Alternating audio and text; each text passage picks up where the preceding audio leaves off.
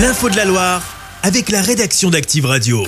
Bonsoir Laurent, bonsoir à tous. À la une, la Loire est en vigilance orange à la neige et au verglas depuis 16 heures.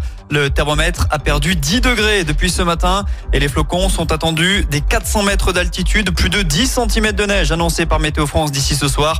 Soyez donc vigilants sur la route. La préfecture de la Loire recommande de reporter les déplacements non obligatoires. L'actu, c'est aussi cette opération de force des agriculteurs ligériens ce matin. La FDSEA et les JA de la Loire ont bloqué l'usine Lactalis à Andrézieux dès 9h avant de retirer les produits de la marque comme Lactel ou président des rayons du Leclerc de la commune. Ils dénoncent un profond désaccord et des négociations qui n'aboutissent pas concernant le prix du lait. Autre mouvement de contestation, celui des policiers. La raison, les JO de Paris qui se profilent.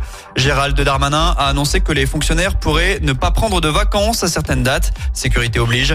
Chez nous, des matchs de foot se joueront dans le chaudron. Un rassemblement régional était organisé à Lyon en début d'après-midi et les policiers demandent une prime allant jusqu'à 2000 euros par agent. Il avait plus d'un gramme sept d'alcool dans le sang. Un homme a été interpellé avant-hier sur les coups de midi, place Fournéron à Saint-Etienne.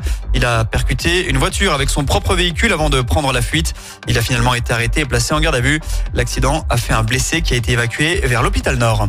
78 chars César commandés par le ministère des Armées pour être envoyés en Ukraine et ils vont être fabriqués à Bourges et Rouen. L'annonce a été faite par le député de la Loire, Antoine Vermorel Marquez. L'élu annonce des retombées économiques et donc des recrutements. La commande se chiffre à 300 millions d'euros.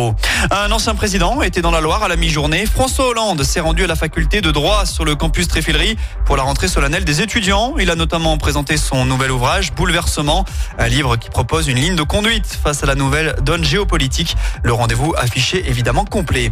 Et puis on termine avec un petit mot de sport en tennis. La belle aventure australienne est malheureusement terminée pour Hugo Grenier.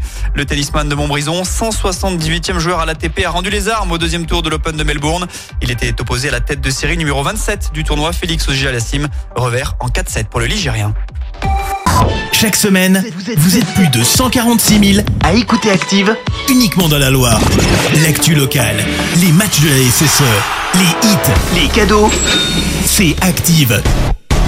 Source Médiamétrie, IR local, habitude d'écoute en audience semaine dans la Loire des 13 ans et plus, de septembre 2021 à juin 2023.